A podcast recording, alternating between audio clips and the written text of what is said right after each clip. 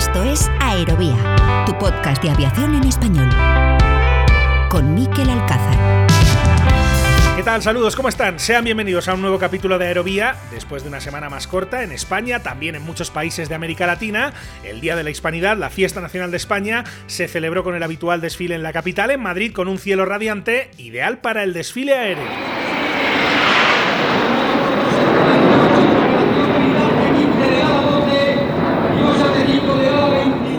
Con todas las novedades que ya comentamos la semana pasada en un capítulo que centramos, lo recordarán, en el enredo en el que se ha convertido la elección de la sede de la futura Agencia Espacial Española, una batalla política principalmente que ahora también salta a la justicia después de que la formación Teruel existe anunciase un recurso contencioso administrativo tras conocerse los criterios para esa elección, criterios que se lo ponen muy complicado a las candidaturas de la España despoblada. El único diputado nacional de Teruel existe es Tomás Guitarte. Reclamamos que se modifiquen los criterios que sean que sean reclamamos que se cumpla la ley de la ciencia y lo vamos a hacer con todas nuestras fuerzas.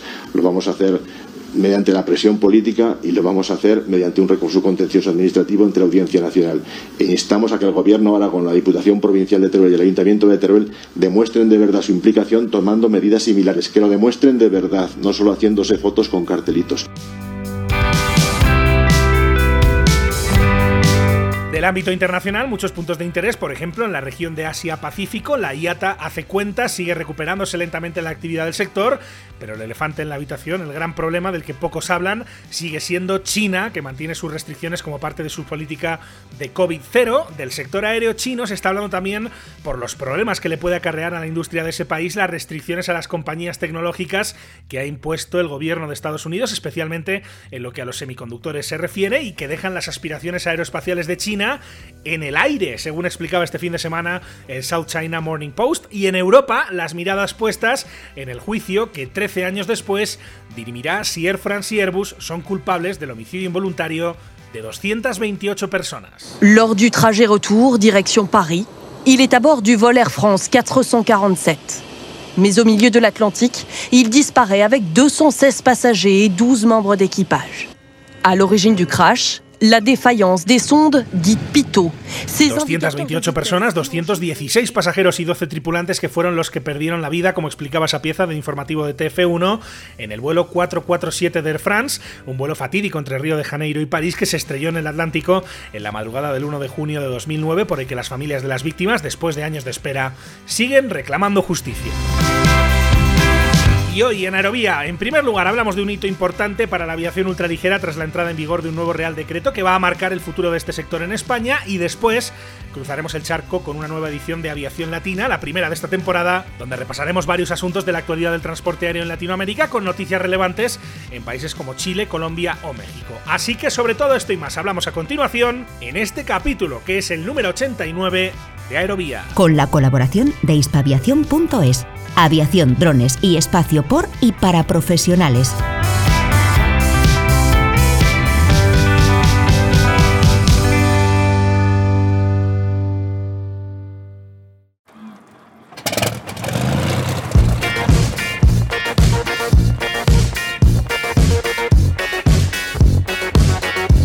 En el Aeroclub. Una ventana a la aviación general y deportiva en Aerovía con la colaboración del Real Aeroclub de España.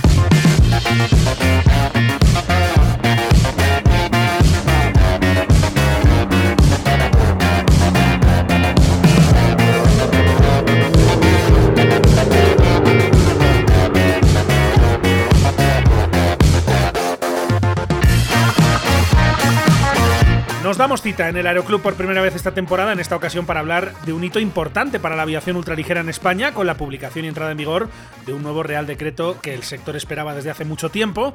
Un hito que repasamos con el presidente de AEPAL, que es la Asociación Española de Pilotos de Aeronaves Ligeras. Su nombre es Gerardo Blanco y le saludamos ya. Hola Gerardo, ¿cómo estás? Bienvenido a Aerovía. Hola Miquel, gracias a ti Aerovía por darnos la oportunidad a AEPAL de estar aquí hoy en este momento tan importante como comentas. Gracias a ti Gerardo, encantado de saludarte. Hablamos de ese Real Decreto eh, Real Decreto 765-2022 del 20 de septiembre, que ya ha entrado en vigor, entró en vigor la semana pasada, el 9 de octubre, y, es un Real Decreto, yo decía, hito importante. ¿Por qué? ¿A qué se debe que sea importante este, este Real Decreto? Bueno, es importante porque, eh, digamos, por esperado y por el contenido. Y es importante también porque es el principio de una regulación que nos tiene que, eh, si las cosas salen como esperamos, eh, cambiar el curso eh, de, la, de, todo lo que ha sido la regulación en España para el ultraligero desde los últimos 30 años. es importante, ya digo, también por lo esperado y porque hay cosas que, en cuanto a seguridad, hemos ganado mucho con, él aunque eh, es verdad, te tengo que decir y tengo que decir a todos los que te escuchen que es, es la punta del iceberg de toda una regulación que viene un poquito más adelante. Entiendo, Gerardo, eh, corrígeme si me equivoco, que, se trata de un paso positivo, ¿no? Por, todo, lo que, todo lo que estás explicando, de que es la puntita del iceberg, pero faltan cosas, ¿no? ¿Qué, es lo que falta? Bueno, pues mira, eh, te cuento. El Real Decreto es un, es un asunto que nosotros eh, llevamos largo tiempo, como te digo, esperando y hablando con la Administración en general. Y en él, por decirlo rápido, por hacer un resumen muy rápido, eh, se habla de tres asuntos, de tres asuntos que son importantes. Uno, que sería lo que nosotros llamamos el opt-out, que viene de ASA. Luego explico un poquito qué es esto. El otro es el que nosotros llamamos los 300 metros o los 1000 pies. Y hay otros que son varios, que no es uno, que son varios, que son otras cosas que ayudan al desarrollo de la aviación eh, ultraligera en España. Eh, por ejemplo, el definir, el, definir qué son los ultraligeros y hasta cuándo. ¿no?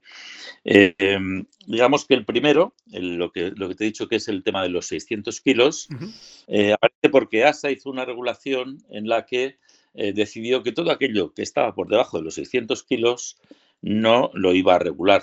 Por tanto, eh, los países tenían la obligación de decidir si entraban en lo que, en lo que decía el opt-out, que es nosotros como país regulamos todo aquello que pese menos de 600 kilos o esperamos a una regulación eh, europea.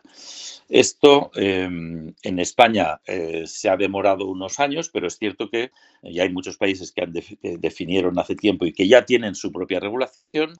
Pero en España, bueno, pues después de, bastante, tiempo, em, finalmente se ha decidido que eh, España iba a regular todo aquello que pase, eh, que, no llegue a 600 kilos y que eh, todo eso se tenía que recoger en un Real Decreto, que es el que ahora se ha publicado mm, y que además va acompañado de una comunicación a EASA respecto a que España va a regular este, este tipo de, de, aviación. Eso sería la parte primera, como te he dicho, la primera parte. Ah, es... ahí, Gerardo, eh, solo una puntualización, cuando hablamos de ASA nos referimos a la Agencia Europea de Seguridad Aérea, eh, y ahí es lo que, eh, lo que falta por regularse en esa orden ministerial que, vosotros estáis esperando, que no sé si sabéis si va a ocurrir, cuándo, cómo. Sí, sí, lo sabemos. lo, que, lo que digo es que efectivamente ASA puso, puso a los estados a decidir si de 600 kilos para abajo tenían que regular ellos mismos. Efectivamente, España dijo sí, nosotros regulamos. Y el, primer paso ha sido el Real Decreto, este Real Decreto, y efectivamente se ha dicho que un ultraligero es todo aquello que pese menos de 600 kilos. Eh, ¿Qué es? Bueno, pues efectivamente digo que es la punta del iceberg porque este es el inicio de una regulación. Fíjate que el Real Decreto es muy, muy breve, pero, pero para regular toda una aviación, pues se necesitan muchas más disposiciones.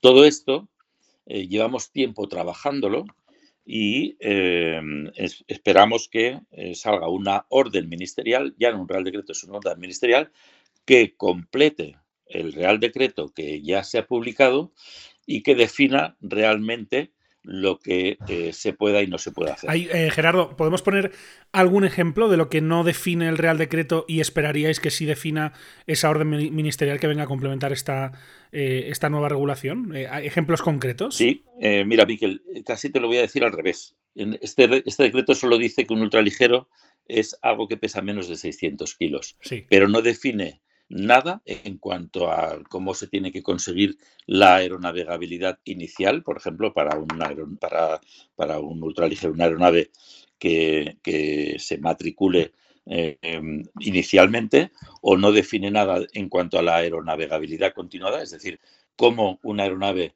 que ya tiene una, una CDA, un certificado de aeronavegabilidad en, en España, debe, los requisitos que debe cumplir para que continuamente se vuelva a, obtener esa aeronavegabilidad, ni define nada en cuanto a operaciones, qué puede hacer un ultraligero que pese menos de 600 kilos, ni define nada en cuanto a licencias, es decir, que, si hay alguna variación o no en cuanto a las licencias que debe tener un piloto de ultraligero hasta 600 kilos. Es decir, lo único que dice es, de acuerdo, nosotros entendemos que un ultraligero es algo que pesa menos de 600 kilos. Y a partir de ahí, todo queda para el desarrollo futuro. Es decir, el desarrollo futuro que es en el que se está trabajando, que se está trabajando actualmente. y, que, y ese desarrollo, en principio, Em, te digo que estamos en este momento viendo cuál es el medio por el que hay que hacerlo. Se ha optado en un primer momento por una orden ministerial que recoja eh, lo que pueda recoger. En el mismo Real Decreto hay un mandato además de que esto se haga.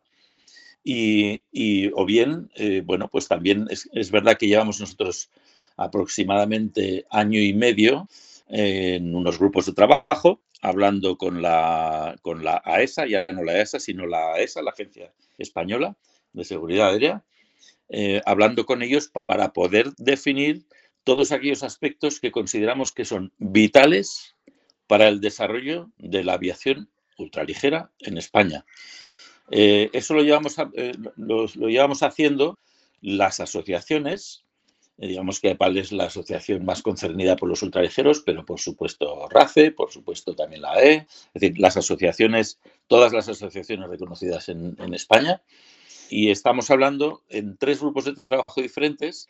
Uno de ellos se llama aeronavegabilidad, otro se llama operaciones y otro se llama licencias, es decir, los tres aspectos que te he dicho. Todo eso que llevamos trabajando desde hace tiempo es eh, lo que hemos estado Mm, intentando explicar a la Administración eh, cuáles son los límites de aquello que en, que en el fondo va a conseguir que el desarrollo de la industria del ultraligero en España pueda existir o no.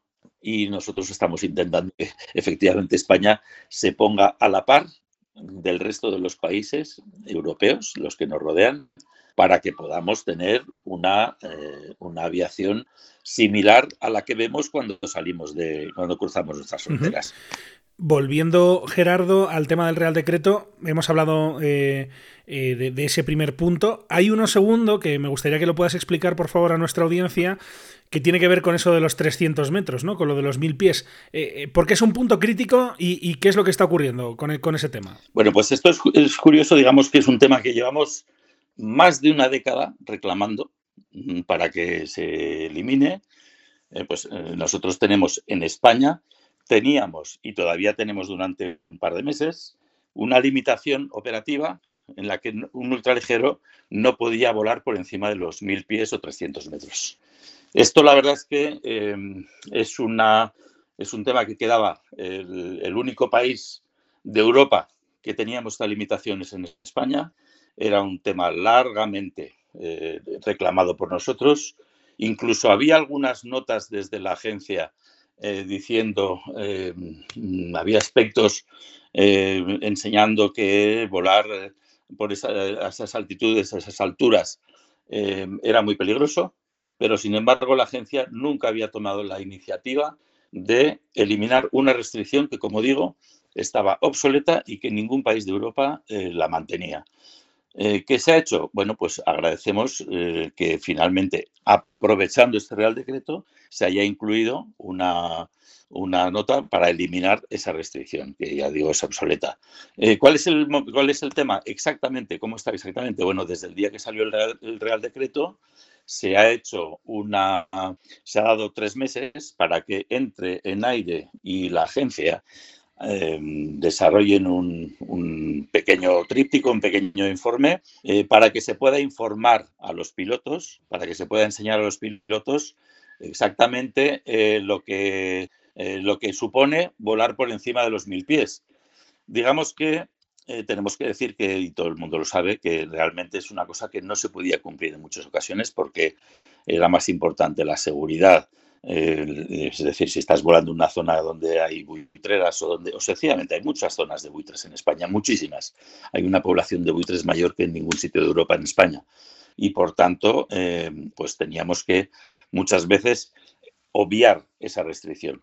Pero es verdad que tenemos que, eh, los pilotos de ultraligero deben conocer qué es lo que sucede por encima de, oficialmente, deben conocer lo que sucede por encima de esos mil pies y se deben conocer las aerovías bajas, se deben conocer. Entonces, tanto nosotros desde APAL, que ya hicimos una formación específica para observar las diferencias de lo que suponía volar hasta mil pies como volar por encima, volar hasta los 10.000 pies que se han, digamos, que se han definido como un límite con algunas excepciones de un tiempo para, algunas, para, para algún tiempo de más.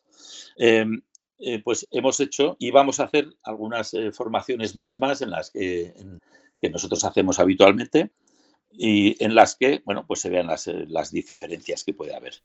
Pero digamos que eso, que era un tema eh, largamente eh, reclamado por todas las, asociaciones, por supuesto desde AEPAL y por todos los pilotos, finalmente se ha recogido. Significa que en tres meses, desde la publicación del, Real Decreto en el BOE, pues esa limitación quedará eh, abolida. Y los podrán volar efectivamente a cualquier a cualquier altura dentro de la nueva limitación. Hablamos siempre, obviamente, de mil pies sobre el terreno, ¿no? De 300 metros sobre el terreno. Y, y estás hablando de que era algo que había quedado eh, eh, obsoleto. Entiendo que parte de la eh, importancia de la publicación de este Real Decreto justamente es poder poner al día la legislación con respecto al tema de aviación ultraligera en España. en ese sentido, por ejemplo, se ha eliminado otra figura que, consideráis obsoleta, como es la del jefe de vuelos. ¿Qué otras cosas, digamos, se están actualizando que sean de relevancia para, para los pilotos de ultraligeros en España? Bueno, hay muchas cosas que se están, se están, como dices, se están haciendo, se están hablando entre la agencia y, las asociaciones para, la orden ministerial, eh, hay un tema que sí que ha quedado recogido, o sea, lo que ha quedado recogido en el Real Decreto, digamos que es, efectivamente, es la punta del iceberg de toda la normativa que hay que desarrollar y que se está desarrollando.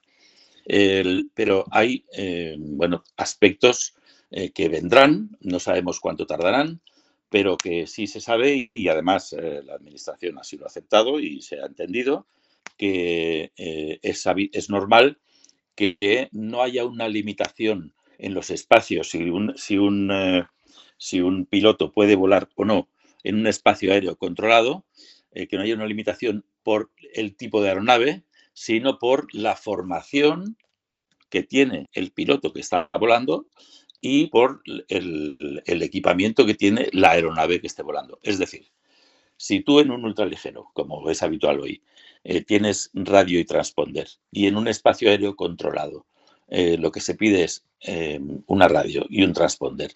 Y además lo que se pide es que el piloto eh, sea capaz de comunicar y de entender perfectamente cualquier notificación que se haga con cualquier sistema de control, pues efectivamente em, el hecho de que la aeronave sea un ultraligero o no, no debe impedir que esta aeronave pueda entrar y pueda eh, comunicar y estar en espacios aéreos controlados.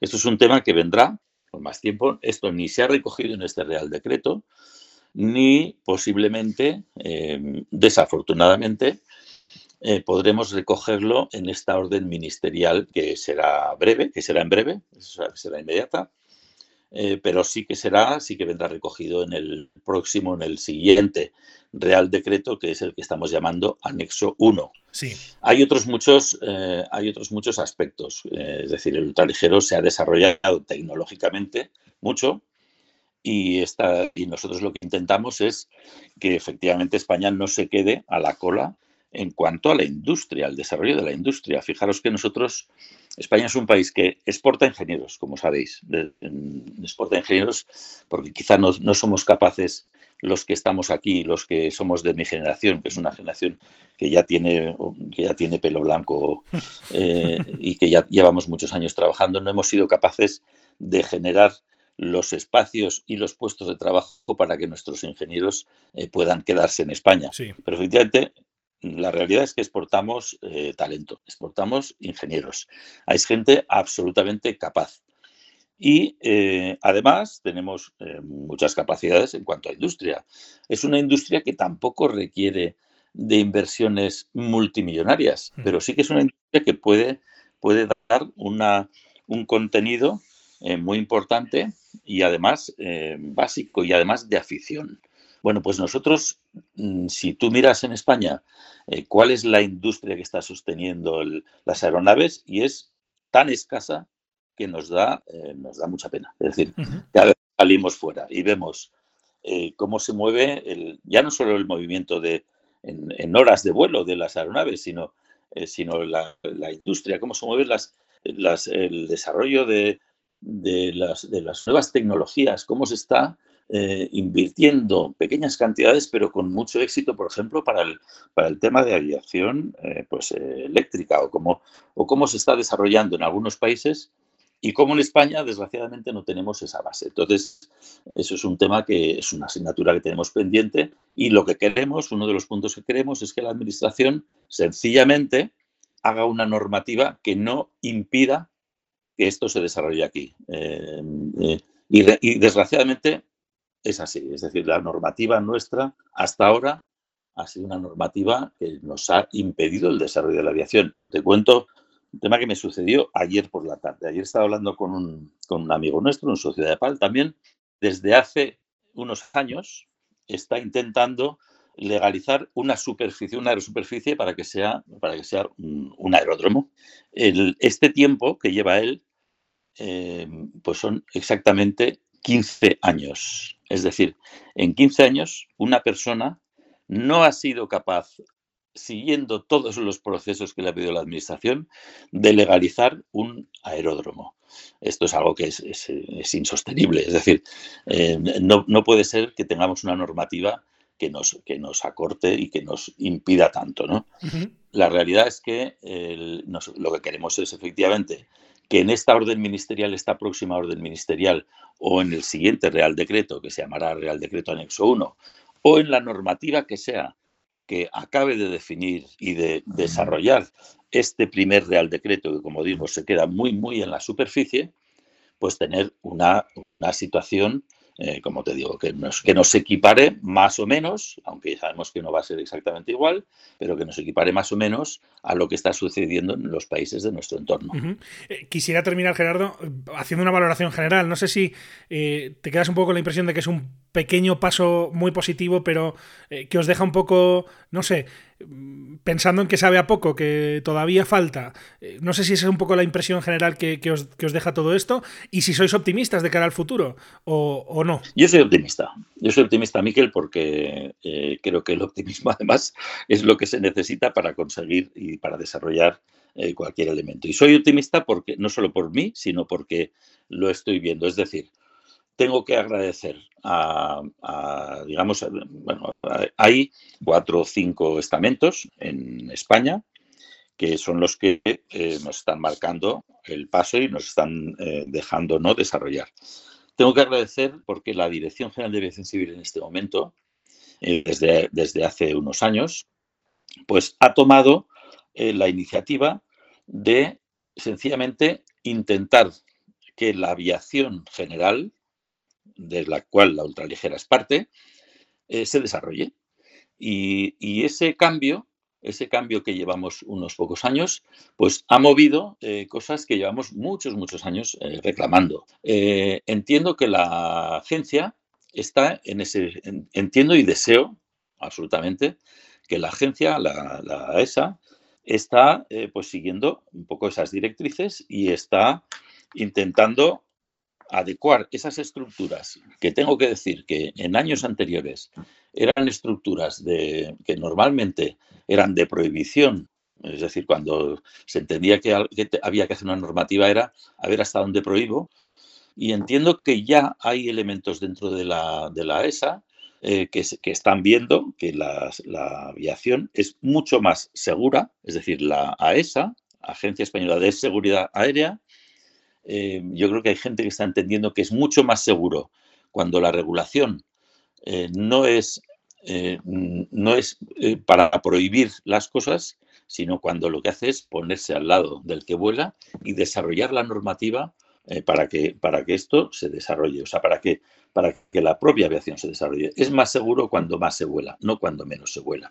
Creo que hay en algunos sitios de la agencia, por ejemplo, que es importante, que es muy importante, que se está produciendo. Ten en cuenta que eh, la Dirección General de Aviación Civil, que es la que digamos que es la que tiene, la que marca y la que tiene eh, la responsabilidad de la normativa, pero tiene delegado en la agencia todo lo que es el desarrollo eh, inicial de la normativa, aunque luego lo publique la dirección general, pero la agencia es la que está desarrollando la normativa. Digamos que nosotros, nuestro día a día es con el concierto y, además em, siempre eh, desde la dirección general, pero nuestro día a día son las discusiones técnicas con los técnicos que hay en la ESA. Claro. Y hemos notado que hay diferencias en cuanto a que algunas, algunos, algunas estructuras anteriores se están modificando. Y por eso tenemos, y tenemos que ser absolutamente optimistas, porque no nos queda más remedio, no, no podemos seguir siendo el último país de Europa en, en aviación, no podemos seguir siendo en, aviación ultraligera. Nosotros cruzamos las fronteras y notamos tal diferencia de cómo se vuela en España, cómo se vuela en otros países, que, no, podemos mantener más este tiempo, porque ya digo, ya no solo por, nosotros como pilotos, ¿no? que, nos, que nos produce mucha envidia, sino porque eh, estamos mm, matando nosotros la posibilidad de que se desarrolle una industria que es fundamental que es la, la del ultraligero. Desde luego, que además hemos hablado muchas veces eh, aquí en Aerovía y particularmente en esta sección, en el Aeroclub, de eh, las condiciones que tiene España y el potencial que tiene para ser eh, pues un país puntero en estos temas, en aviación general deportiva, en aviación ultraligera, por la meteorología, por la extensión del territorio, en fin, por una serie de circunstancias que mm, si se aprovechan, evidentemente, pues le darían mucha vida a esa industria, la que estábamos conversando en esta entrevista con Gerardo Blanco, que es el presidente de AEPAL, de la Española de Pilotos de Aeronaves Ligeras. Nos quedamos, Gerardo, entonces con ese optimismo que ojalá se concrete con las siguientes medidas en el tema legislativo, regulatorio que se tienen que poner en práctica en los próximos meses, donde se le tendrá que dar forma final a esa legislación, entrando, por ejemplo, en cuestiones que no hemos, eh, no te he preguntado, por cierto, Gerardo, como el tema de la desregulación por debajo de 70 kilos, que, que habéis considerado que es algo que debe cambiar sí o sí. Lo haremos más adelante, son detalles en los que entraremos en próximas ediciones de aquí el Aeroclub, aquí en Aerovía. De momento, mm, te dejamos con un deseo de mucha suerte y que ojalá esto vaya aterrizando y, y, sea favorable para el sector, para que esa industria pueda florecer en España como no lo ha hecho en estas décadas. Gerardo, ha sido un placer charlar contigo. Un saludo, muchas gracias. Pues muchísimas gracias a vosotros, Miquel y Aerovía, porque es muy importante difundir este, este, este todo esta normativa. Por supuesto. Y, y además, muchas gracias porque así nos hacéis mantener el optimismo tan necesario. A ti, Gerardo, que vaya muy bien, gracias. Hasta luego.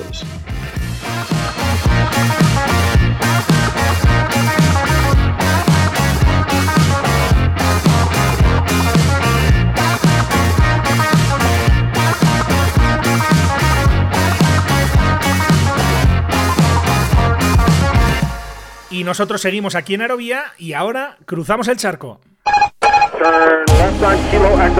Cada lunes, un nuevo capítulo de Aerovía llega a tu plataforma favorita. Cada semana, el mejor espacio de análisis e información sobre el sector del transporte aéreo llega a tus oídos. Lo más destacado de la actualidad aeronáutica, reportajes, entrevistas, las secciones especializadas. Escucha todo esto y más en Aerovía.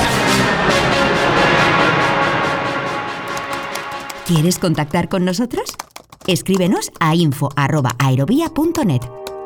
Aproximación México, no se Habana, buenos días. Argo 52, libera vía Alpista, 7 autorizado Aviación Latina. Copa 317, Panamá, aproximación de 100. Un repaso a la actualidad del sector del transporte aéreo en Latinoamérica. Habana, buenas tardes, liberado de vuelo 3. Contacte el 975. India, recibido, servicio radar terminado.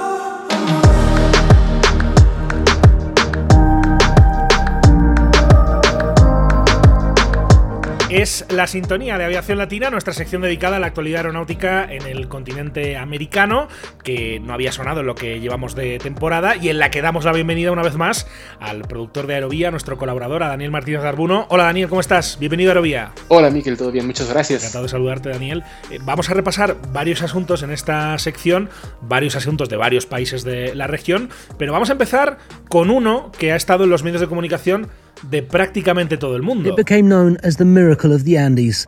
On October the 13th, 1972, a plane carrying a Uruguayan rugby team to a match in Chile crashed high in the Andes Mountains. Tout commence le 13 octobre 1972. L'équipe de rugby uruguayenne de Montevideo s'envole pour participer à un tournoi au Chili. Mais la météo est mauvaise et l'avion finit par heurter les montagnes. 12 ottobre 1972. Da Montevideo decolla un aereo Fokker F-27 della Fuerza Aérea Uruguayana. Cómo sobrevivieron a 72 días sobre el hielo de los Andes a los aludes, al frío y también al hambre. Luego supieron que la causa del accidente se debió a un error humano del piloto. Se la conoce como la tragedia de los Andes y es una historia conocida en el mundo entero porque generó decenas de libros, películas, documentales y enseñanzas. El avión de pasajeros que se accidenta en la cordillera, el pequeño grupo de rugbyers uruguayos que sobrevive como puede, Hablamos, lógicamente, ya lo han escuchado, de la tragedia de los Andes, de la que se han cumplido esta semana pasada 50 años, medio siglo, que se dice pronto, un accidente, eh, pues bueno, muy, muy conocido, diría que de los accidentes a los que más atención se le ha prestado siempre por parte de los medios de comunicación, también del mundo del arte, ¿no? También eh, a nivel de novelas, libros, eh, cine también, y de hecho ahora hay una película en marcha. Tragedia de los Andes, Daniel, que también se le conoce eh, y es parte de, de, la cuestión como milagro de los Andes, porque fue un accidente donde hubo supervivientes que lo pasaron francamente mal, ¿no? Así es, ¿no? El 13 de octubre de 1972, un avión de la Fuerza Aérea Uruguaya, un Fairchild Healer 227, se estrelló en, la cordillera de los Andes con 45 personas a bordo, de las cuales 16 sobrevivieron. Un accidente más allá de lo puramente aeronáutico, los informes de la época, pues básicamente culparon en aquel momento a los pilotos, a la tripulación, por una mala orientación, por no haber hecho caso de sus instrumentos. Es lo que se dijo, insisto, hace 50 años, ha llovido mucho desde entonces. La aviación que hay en la actualidad, pues desde luego es muy distinta a la que había entonces en muchísimos aspectos, que es muy reconocido, como digo, este accidente por lo que pasó después, por, por esos supervivientes que estuvieron conviviendo en circunstancias eh, extremas de frío en, esa cordillera inhóspita como es la de los Andes y que tuvieron que recurrir a la antropofagia. Básicamente tuvieron que comer carne humana para poder resistir eh, todos aquellos días hasta que finalmente eh, fueron rescatados. De aquellos supervivientes, pues hay algunos que son muy conocidos porque pues casi han dedicado parte de su vida a narrar lo que sufrieron y los aprendizajes de aquella historia. estos días los hemos escuchado en muchos medios. Esta es una secuencia de testimonios de esos supervivientes que publicaba el país eh, de Uruguay. Lo escuchamos. Porque hablan del milagro de los Andes, milagro para mí no es. Es una historia de amor, sí. O si querés, del milagro del amor, pero no del milagro. Milagro hubiera sido que se hubiera abierto el cielo y nos hubieran sacado a todos. Yo, yo lo veo más como una historia en positivo que como una historia dramática. Digo, no puedo quedarme en el drama de los 29 que murieron.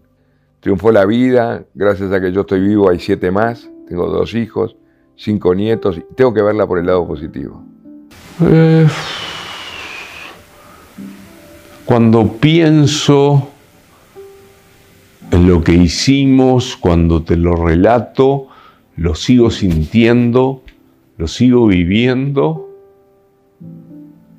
pero no te diría, no, no diría que olores, sensaciones, nada de eso, no, no es algo que lo siga. Sí la historia, que es parte tuya, y lo normal que sos.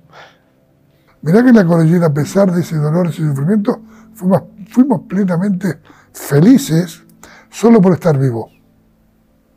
Por estar vivo una hora más.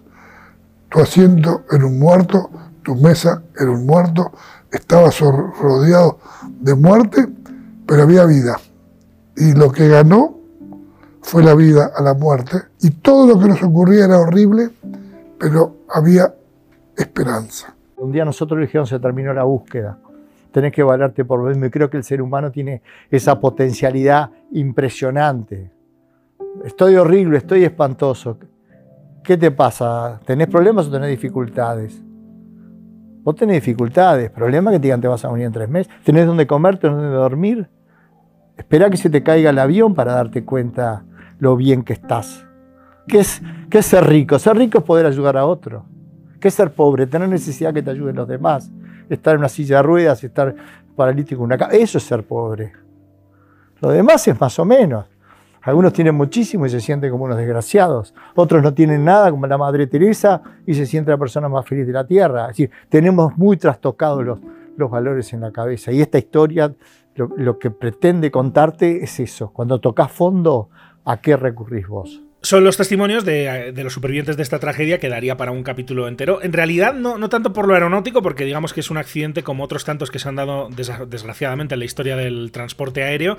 Insisto, hace 50 años la aviación era sin duda muy distinta. La forma de, atravesar esa cordillera de los Andes, que es una cordillera complicada en esa zona del cono sur del continente sudamericano, pues evidentemente ya no es la que era entonces, ni los sistemas de navegación, ni los sistemas con los que cuentan los controladores aéreos de esos países. Pues este es un evento que fue importante para no solo Uruguay, que era el país de procedencia de las víctimas, sino también evidentemente para Argentina y Chile, que comparten la frontera en esa zona del planeta. Como digo, lo interesante o lo relevante de ese accidente es lo que pasó después, eh, hasta el rescate, la antropofagia, como digo, que marca sin duda eh, la historia de todas estas personas que lo contaban así 50 años después, haciendo memoria, todavía como lo hemos podido escuchar, emocionándose, pero más allá de la efeméride, queríamos también, evidentemente, Daniel, hacer un repaso por algunas otras noticias de lo que está ocurriendo en el transporte aéreo en Latinoamérica. Vamos a visitar varios países. En primer lugar, tenemos que hablar de novedades con respecto a LATAM en Chile. Así es, esta, esta semana LATAM y la arrendadora Airlines Corporation anunciaron que LATAM va a adquirir, bueno, arrendar más bien, cinco aviones Airbus A321 XLR, la nueva variante que está fabricando en este momento Airbus de ultra largo alcance de su modelo de, de fuselaje estrecho.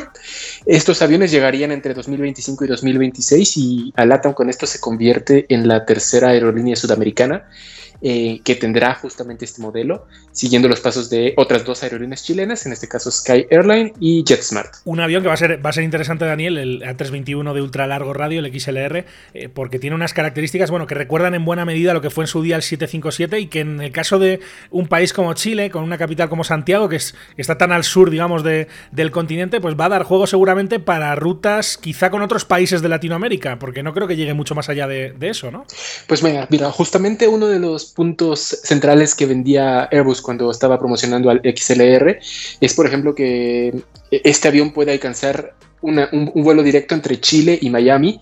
Y es uno, por ejemplo, es uno de los planes que tiene JetSmart cuando reciba sus XLR. Entonces, este avión sí puede conectar a Chile con Estados Unidos utilizando, utilizando una aeronave de fuselaje estrecho, lo cual trae muchos beneficios.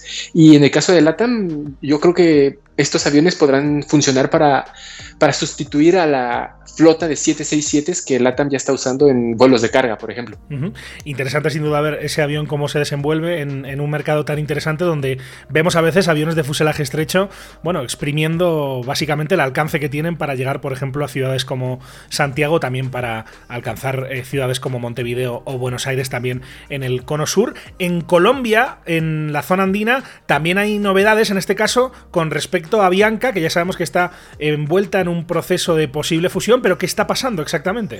Claro, desde mediados de este año, Avianca, Viva Colombia, que es una aerolínea de trabajo costo, y Gol, la brasileña, están planeando hacer un holding muy parecido a lo que es IAG en, Europa, o lo que es Air France KLM, un, holding de diversas aerolíneas que mantienen sus, identidades por separado. Sin embargo, aquí en, justamente en Colombia están enfrentando una, una resistencia por parte de otras aerolíneas que señalan que una unión entre Avianca y y Viva Colombia sería monopolístico. Y bueno, recién esta semana la, Autoridad Civil de Colombia dijo que debería tener su decisión preliminar con respecto a la, a la aprobación de esta nueva alianza para finales de este mes, cosa que celebró el director general de Viva, Félix Santelo, debido a que esta aerolínea de trabajo costo está enfrentando graves problemas económicos derivados no solo de la pandemia, sino más bien del de la incertidumbre económica que ha estado este año con los altos precios de combustible y que ha, que ha llevado a, mencionar que Viva Colombia necesita de Avianca para sobrevivir. Pues sobre esto vamos a escuchar un sonido que es de W Radio Colombia del consejero delegado de Viva Air, de Félix Antelo. Lo escuchamos. Este año hemos cumplido 10 años en los cuales hemos transportado casi 40 millones de pasajeros. Cada año subimos al avión por primera vez, más de un millón de personas vuelan por primera vez en avión y lo hacen con Viva Hemos traído tarifas bajas, buena puntualidad, un servicio confiable.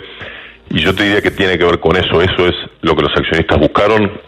Eso es lo que queremos hacia futuro, que la marca viva, que la propuesta de valor de viva, que lo que hemos construido en estos 10 años podamos replicarlo hacia adelante.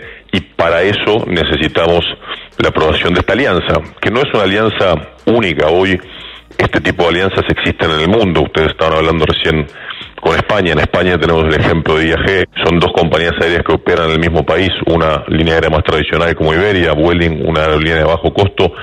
Y son de un mismo grupo, son una alianza, son compañías hermanas. Seguramente conocen la noticia que se aprobó la alianza entre LATAM Airlines y Delta, dos de las compañías más grandes del continente, han tenido la aprobación para empezar a trabajar de manera conjunta. Eso mismo estamos solicitando en el caso de Viva y Avianca y estamos confiados porque esa es la tendencia y porque eso ha sucedido en otras partes del mundo, que lo mismo suceda en Colombia, para el beneficio de los viajeros. Asunto, por tanto, de relevancia para la aviación colombiana. Vámonos ahora a Norteamérica, en este caso a México, porque allí tenemos dos noticias interesantes. Vamos a empezar por una que, va a llamar mucho la atención seguramente a muchos de nuestros oyentes, que no es oficial todavía, aunque se ha reconocido por parte del gobierno, ahora vamos a escuchar un sonido al respecto, pero que tiene que ver con una filtración que ha dado muchos titulares en la prensa regional en, estos días, eh, una filtración de documentos que pertenecen a la Secretaría de Defensa, lo que sería el Ministerio de Defensa de México, y en esa filtración, parte de lo que se filtra, valga la redundancia, es que el gobierno está planeando lanzar una nueva aerolínea, una nueva aerolínea estatal y una nueva aerolínea que además operaría el ejército mexicano. Cuéntanos, eh, Daniel, ¿de qué va esto? Justo eh, en las semanas previas,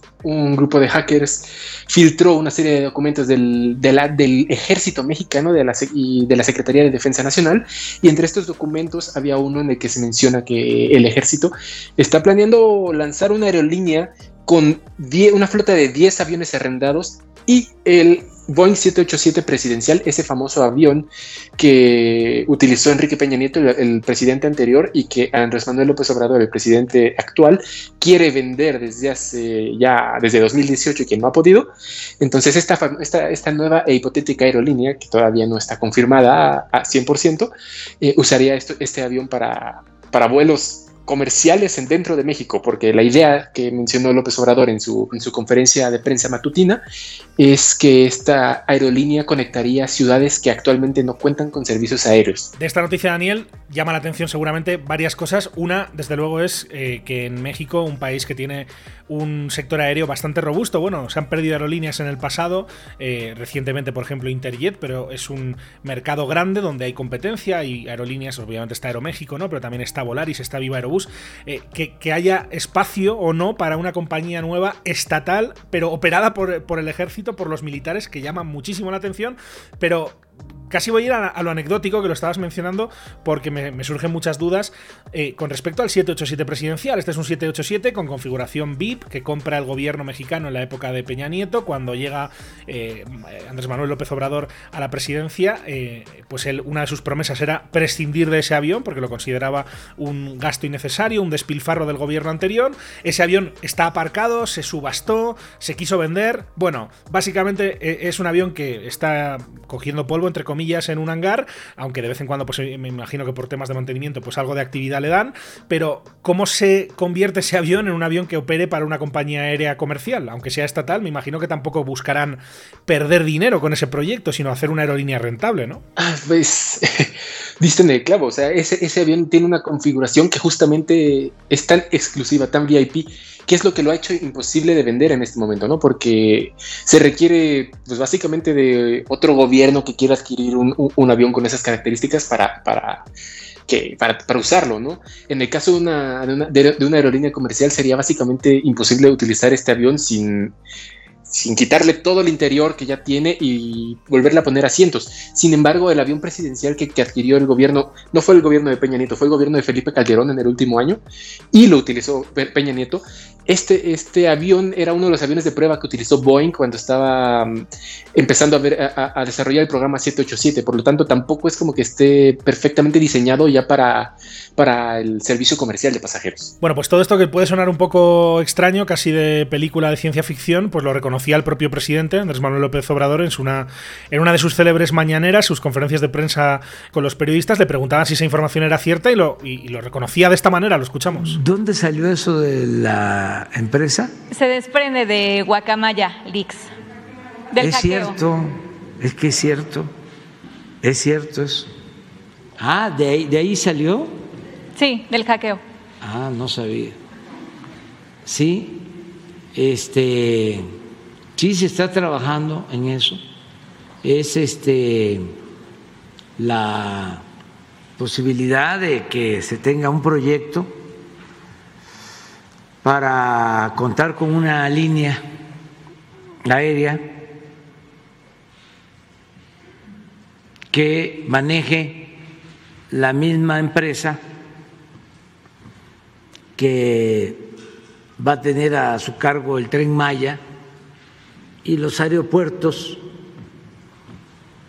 el Felipe Ángeles, el aeropuerto que ya se inició, por cierto, la construcción del aeropuerto de Tulum, que es una buena noticia. Entonces, es el tren Maya, los aeropuertos y se está pensando en la línea eh, aérea. Y sí, son 10 este, aviones. Este, acabo de ver apenas el proyecto, lo vi en, en Yucatán hace 15 días, me lo presentaron. Así lo explicaba el presidente López Obrador, el presidente mexicano. Hablaba de precisamente un aeropuerto que, por cierto, también eh, es interesante para comentar más adelante, Daniel, como es el de Tulum, que está pues próximo a Cancún, que va a cambiar desde luego cómo se configura el espacio aéreo de esa zona del país, en la península de Yucatán, en el estado de Quintana Roo, y, y que también está operado por, pues básicamente por la misma empresa militar pública a la que se le concedería esta compañía aérea, de la que no tenemos muchos más detalles, ¿no? Más allá de que se confirma que sí que existe ese proyecto, no sabemos ni qué aviones, ni qué flotas, ni por supuesto qué aeropuertos, en qué aeropuertos eh, volaría, ¿no? Exacto, todavía no tenemos más detalles, más allá de lo que dijo este López Obrador, ¿no? Que quisiera que este, que esta aerolínea eh, sirviera eh, ciudades que no cuentan con gran, con un gran número de vuelos actualmente. Sin embargo, lo que sí te puedo decir es que en este ese proyecto es ilegal. La ley de aeropuertos de México justamente menciona que un grupo aeroportuario, como lo es eh, en este momento esta sección del ejército, que también administra, por ejemplo, el aeropuerto Felipe Ángeles, no puede tener una aerolínea y un aeropuerto al mismo tiempo, por justas razones, razones monopolísticas. Entonces tendría que haber un cambio en la ley antes de que este plan pueda, pueda ser viable. Tema eh, sin duda muy interesante que vamos a seguir aquí en Aviación Latina en Aerovía, porque bueno, es eh, muy interesante el proyecto, más allá de que se pueda o no concretar o de que haya que cambiar la ley en este caso para que se pueda hacer realidad. Y algo que ha cambiado también tiene que ver, eh, Daniel, con el uso de las mascarillas, de los cubrebocas, que en México eran obligatorios hasta, hasta esta semana pasada en el transporte aéreo. en los aviones había que volar con mascarilla, pero eh, ya no más. Exacto, esta semana la Agencia Federal de Aviación Civil anunció que el uso de mascarillas dentro de aviones y dentro de los aeropuertos en México ya pasa a ser algo voluntario, ya no es obligatorio ni para los pasajeros ni para las tripulaciones. Esto en vuelos domésticos mexicanos, ¿no? Si vas a otro país, aunque estés en una aerolínea mexicana, tienes que cumplir con los reglamentos de dicho país. Entonces, si dicho país mantiene la obligación de las mascarillas, esto se mantiene en el vuelo a bordo de una aeronave mexicana. Una noticia que ha sido muy bien recibida, ¿no, Daniel? que es algo que además lo venimos escuchando en España, por ejemplo, donde los profesionales del sector están pidiendo que se elimine esa obligatoriedad de usar mascarillas en los aviones, sobre todo, por ejemplo, los tripulantes de, de cabina de pasajeros. En México, pues la situación era muy parecida, así que me imagino que, ante todo, eh, pues felicitaciones por esta noticia, ¿no? entre los propios profesionales y entre los eh, distintos actores del sector. Así es, ¿no? las aerolíneas rápidamente eh, anunciaron a, sus pasajeros que ya no tienen que, usar mascarillas, que, las reglas han cambiado. Viva Aerobús eh, sacó una imagen diciéndole a sus, a sus clientes, queremos verte sonreír y, son pasajeros ya sin cubrebocas. Entonces, pues ya, ya son, son, grandes noticias para, para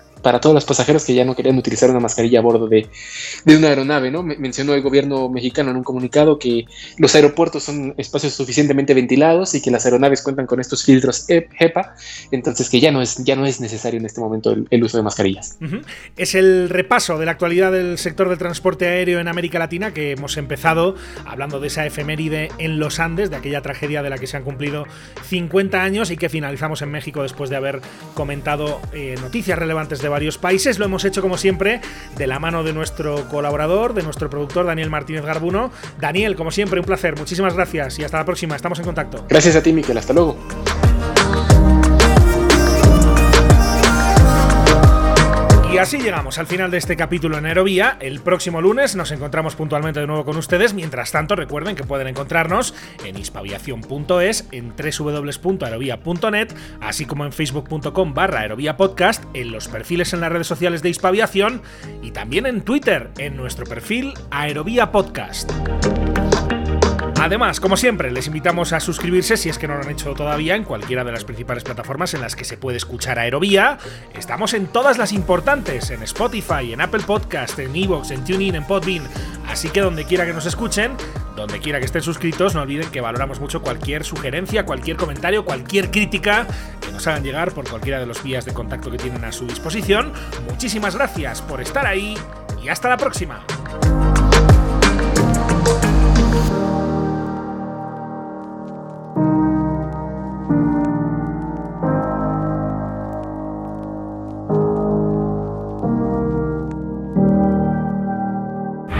Wind calm, clear for takeoff, runway 36